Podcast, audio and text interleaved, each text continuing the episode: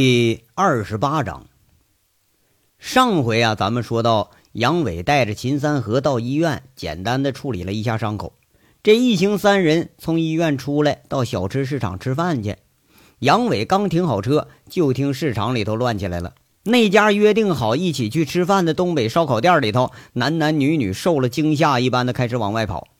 杨伟吓得这心里一惊，怕不是说这秦三河又出什么事儿了吧？他是赶紧往里跑。一进门啊，却是惊呆了。那秦三河憋得脸色铁青，右手提着菜刀，哎，桌子边上那是血淋淋一片。他左手哆嗦着滴着血，那血泊里头赫然还有一根手指头，一根刚刚被秦三河从自己手上砍下来的手指头，左手的无名指。卜离这也吓呆了，这蠢货进了饭店呐，就直奔后面厨房，拎把菜刀就出来了。卜离还寻思他这想不开，要去那七凤旅馆找史更强他们去拼命去呢。刚想去拦着去，却见秦三河不声不响把手指头给摊在桌上，砰的一家伙，自己把自己手指头给剁下来了。这一下完了，人家烧烤店这生意那可是有的看了。大厅里头四五桌吃饭的，一看这阵势，女的喊了一声就往外跑，男的是悄默无声的，挨着墙角往外溜。哎，这秦三河这功夫那是疼痛夹着悲愤和懊恼，把这一张脸折磨的也不像个样了。多日没理的头发乱蓬蓬的扎了一头，再加上一只血淋淋的手，状似疯狂。看着啊，那别人是都害怕，那服务员都吓得呀，钻厨房里头露个脑袋看。那老板更不用说了，压根人都没敢出来。连卜离看着秦三河这样，也一下子吓得都没敢上前。杨伟冲进饭店，这人已经跑差不多了，自己正好和秦三河打了个照面。一见杨伟进来了，秦三河右手那个刀啪的一声掉地下了，脸上冒着虚汗，咬着牙，拿起被自己砍下来的手指头放手心里头，疼得直哆嗦，说一句：“哥。”我给你证明，我以后不赌了。要是不够，我再多一根儿。卜离要上前，却被杨伟一把给拉住了。杨伟盯着他看了好几秒，够了，行，我认识你这么长时间呐，就今天你像个男人，我相信你了。走吧，上医院咱包扎一下。卜离啊，帮他止血，拿好那断指，咱走。杨伟啊，不服不等。他掏了几张百元大钞给扔在吧台上，看着卜离给秦三河拿了一摞餐巾纸捂着伤口，这一干服务员更是大跌眼镜，有点诧异的目送着那个看似疯狂的大个子跟在杨伟的背后，老老实实出了饭店。他们总算是长舒了一口气。这仨人刚从医院出来啊，饭都没吃上一口，又是风驰电掣的往医院那边赶去。又是足足等了有三个多小时，这才把断指再接手术给做完。杨伟和卜离俩人真是无语了，而且这还不敢再刺激他。你说别这脑袋再想不开，再他妈切自己几根手指头，那还就麻烦了。在外头等的时候啊，杨伟就不满的埋怨说：“卜离呀，你小子怎么你也不看住他呀？你说还闹这事儿了还？哎呦，你不知道啊。”这三河就一根筋，别看他傻不愣登的啊，有时候不声不响，他心里做事呢。人家进门自己就上厨房了，我还以为他要上厕所呢，谁知道啊？人家拿把刀就出来，直接就朝自己下手了。看这样啊，三河受的窝囊气是不少，这又听着说是被拉了黑牛了，那估计是气得更厉害。卜离呀，有点哭笑不得。还真就没想到，看似没心没肺的秦三河，他有这么大的决心。哎呀，这三河心直，人老实，咱们这是不是刺激的有点厉害了？杨伟有点后悔了。本来呀，其实就想揍他两下，这下倒好，整出这事来了。那护士一脸诧异的看着这俩人，第二次又来了，保不准还以为这是他俩干的呢。卜离在那小心翼翼说着。哥呀，那这事儿咱们到底怎么办呢？管是不管呢？那三河都这样了，咱们要不出头，谁还替他出头啊？哎，哥，今天这事儿，我怎么就看着你胆儿小了？刚认识你那会儿，在黄花街连打了一条街，那豪气那哪儿去了？是不是？这因为武局长？哎呀，这事儿和武局长有什么关系？别乱扯啊！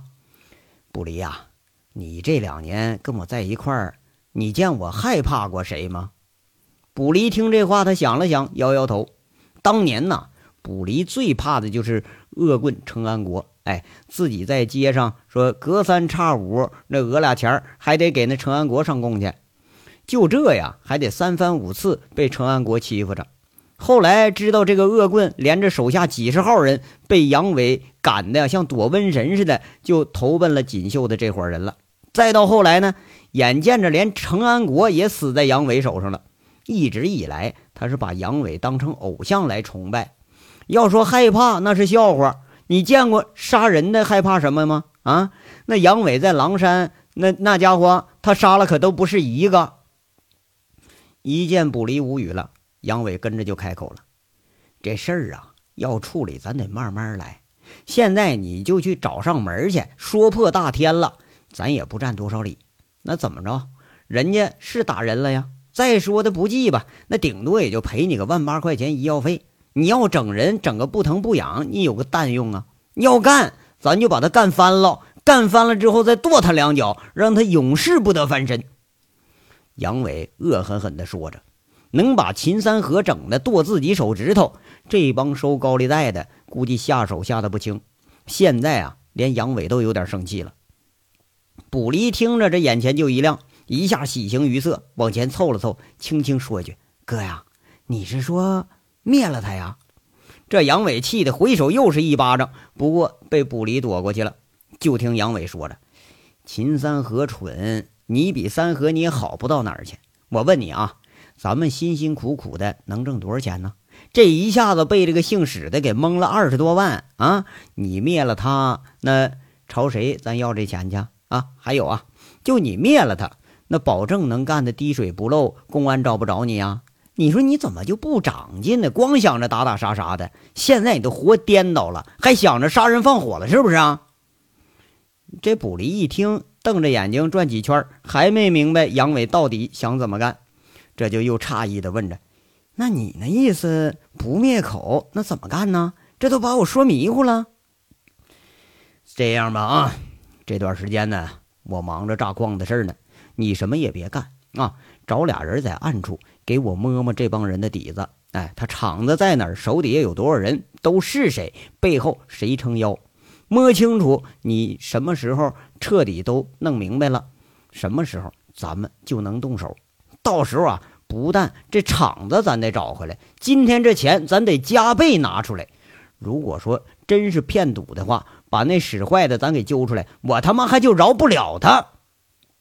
杨伟大致说了说，又和卜离呀说了一些细节。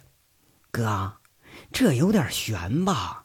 要说收拾人好说，你朝高利贷的收钱，这难度可就大了点了吧？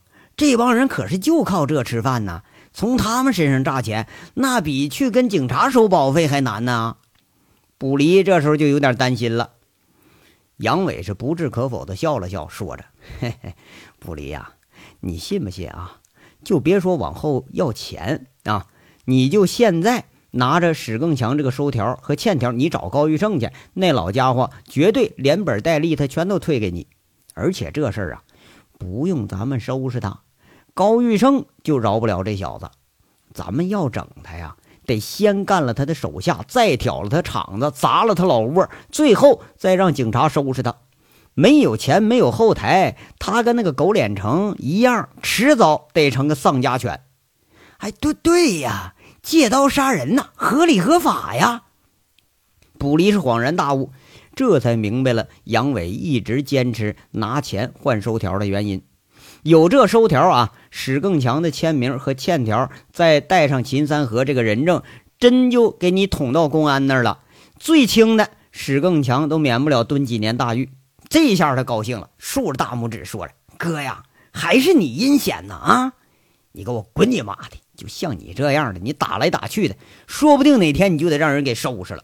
以后学着点啊，有时候啊得用拳头解决，但有些事儿脑子比拳头更管用啊！咱们这次呢，黑的白的咱一起上，把他妈这个屎壳郎整出来使来，咱他妈才能算出了这口恶气。杨伟啊，还是有点气愤。哎，那是那是，哎哥，你这水平可真见长啊！哎，您要不拉杆子在凤城圈个地界，真是那多好！不干这，咱可惜了都啊！卜离现在可是真放心了。要是杨伟愿意出头，这事儿还真就不用自己操心了。杨伟一出手，那可就是匪夷所思，每次收拾人都是干净利索，丝毫不拖泥带水。这正是他一直佩服的地方。哎。咱现在是商人，好不好啊？你说画块地方拉杆子，那是黑社会，以后少提啊！咱们和他们不是一回事儿。杨伟血笑着回了卜离的话，引得卜离又是一阵好笑。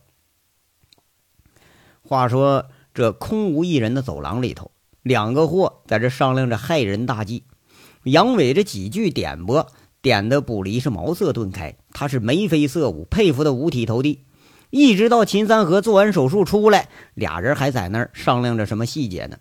一看这手术完了，卜离忙着去办这住院手续，杨伟推着脸色有点苍白的秦三河跟着护士进病房了。嗯，哥呀。你你不会赶我走了吧？我打小爹妈都嫌我惹事不待见我，就你对我好，你处处都帮着我护着我，我真不是人，我哥呀！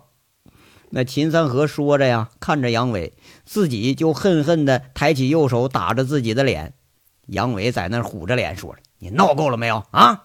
嗯，我这秦三河手停下来，他不敢再闹了。半晌之后，杨伟开口了：“三河呀，咱们俩呀认识了差不多两年，记着第一回是怎么认识的吗？”秦三河说了：“呃，在虎子家认识的。是啊，第一次见你，你偷了只黑狗上虎子家炖去，虎子朝你借钱，你二话不说，连裤子底儿都翻了，一共十几块钱零钱，你都塞给虎子了，你还记着不啊？”哥呀，你还记着这些呢？秦三河眼瞪着杨伟，不知道杨伟到底要说什么。哎呀，怎么不记着呀？虎子借钱呢，是给我借。你想想，咱们那时候多好啊！啊，高兴了喝喝酒打打牌，不高兴了骂骂娘，那日子逍遥啊。那时候你这就在街上啊打打零工，和王虎子、卜离他们不一样。你除了好惹点事儿，没有他们那一身的毛病，多好个人呢！你说你现在啊，怎么从进锦绣就染上这毛病了？你都成什么样了？你人不人鬼不鬼的，挣俩钱都给别人上供了。你这毛病，你还都不如朴小姐去呢！啊，那好歹你还能爽了呢。你说你这图个什么呀？啊，那哥呀。我这次真真改，你要不信，我把手剁下来，我我给你。秦三河在那儿哭丧着脸，一副后悔不已的表情。相信我？怎么不相信呢？不相信你能改，我都不花钱去赎你去了啊！杨伟赶忙说一句：“这秦三河呀，哎，说不成，他还真他妈就敢办那事儿。”跟着杨伟跟他说：“三河呀，以前呐，你有错了呢。”我这当哥的一天呢，就是打你骂你啊，那是我不对。可是我也不会其他的方法，我去教你呀啊！现在你这样啊，哥心里也难受啊。你说这帮收高利贷的，那他妈就不是娘生爹养的，那真要断你胳膊废你条腿，给你弄残废了，你这以后的日子还长着呢，你可咋办呢？嗯。哥，那对不起，我我错了，我再也不赌了。秦三河呀，眼睛里噙着泪，泣不争成声的跟他说着：“哎呀，行了啊，别哭了。以后啊，赌的时候，你看看你那根手指头，你要真能把这毛病改了，这也不是什么坏事啊。”杨伟拍拍他肩膀，安慰他一句：“嗯，哥，那对不起。”我把钱都输了不说，还又让你拿了十几万赎我。等我伤好了，我干活挣钱还你啊！我有力气，我一我一定还你。这秦三河呀，说着话就悲从中来，不禁是掩面大哭。以前呢，每次就是输了点钱，他心疼几天，可是这次是输了人格和尊严。想想自己在锦绣、在基地那快乐的日子，想想自己被人作践的日子，这秦三河的哭声却是越来越大了。杨伟叹了口气，伸手挡住了要上前阻拦的卜离，说一句：“三河啊，呃，都是那俩钱儿把你给害的呀！要咱们不拿那钱，就不能出后来这么多烂事儿。这账啊，你不要有负担啊。”哥跟你们几个，这都是过命的交情，还记着这医院不啊？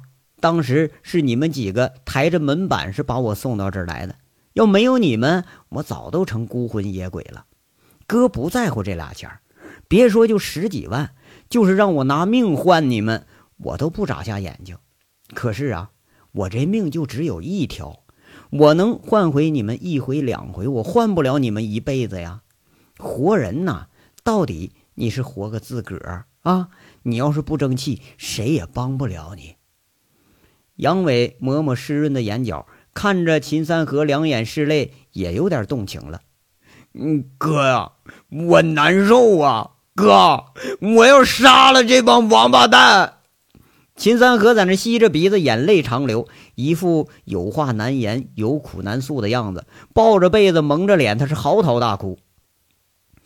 三河呀！你要哭啊，就放开了哭吧！啊，哥陪你一起哭。我知道啊，这次你受委屈了，虽然也怨你自己，可是他们这么侮辱人，你就不说，我也放不了他们。你安心养伤啊，等你伤好了，咱们一起去挑了这狗日的场子。谁吞你钱了，让他们一分不少给你吐出来；谁在你身上下的黑手，咱们以牙还牙，以血还血，让他们加倍给你还上。哥和你一起把你丢了的面子给找回来，让你今后出了门堂堂正正，挺着脊梁骨做人。杨伟说着，一颗很大很大的眼泪就滴了下来。卜离看着这两人，他是若有所思，跟着呀也是眼睛里酸酸的。这个大哥还是原来那位跟兄弟们贴心的大哥，自己什么时候能当到这份上，也就算没白混一场了。安抚好了秦三河，杨伟又安排着卜离和秦三河一块住，自己出了医院大门。这已经过了午夜了，大街上空荡荡的，难得见着一个人。杨伟正准备上车，这一会儿啊，猛然听到了不知道哪儿隐隐约约的传来一声咳嗽声。猛地他一回头，却是空荡荡的，没有一个人。这才心下狐疑的上了车，又等一会儿，才发动汽车，慢悠悠起步了。身后啊，这个几辆停在台阶上的车里头，有一辆在那轻声对着话呢。哎，怎么回事？他好像有察觉。哎，你咳嗽了吗？这凤城这鬼天儿，那早晚冻这么烈，我感冒了。他那耳朵没那么尖吧？得了吧，小心为上啊！杨组长一直说这是个危险人物，说不定这毒枭一号，这就是。那那咱跟不跟呢？哎，别跟了，这么晚了，估计是回基地了。咱们盯着病房里那俩小子吧。啊啊，那行，那我可通知杨组长了啊。远处已经离开的那辆改装车里头，杨伟依然是有点狐疑不定。以前在部队的时候，到了陌生环境，遇到危险才会有的这种心悸的感觉，今天却很奇怪，毫无征兆的就出现了这种感觉。